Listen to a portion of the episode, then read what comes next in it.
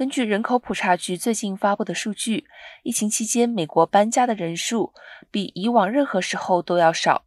美国普查局也指出，这种趋势并非疫情期间独有，在过去的五年，搬家率要么呈下降趋势，要么保持稳定。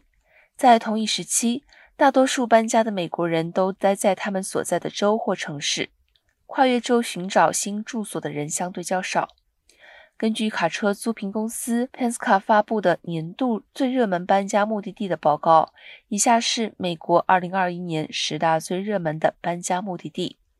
休斯顿、拉斯维加斯、凤凰城、北卡夏洛特、丹佛、圣安东尼奥、达拉斯、佛州、奥兰多、德州、奥斯汀和芝加哥。而在这些地点中，没有一个是在纽约或加州。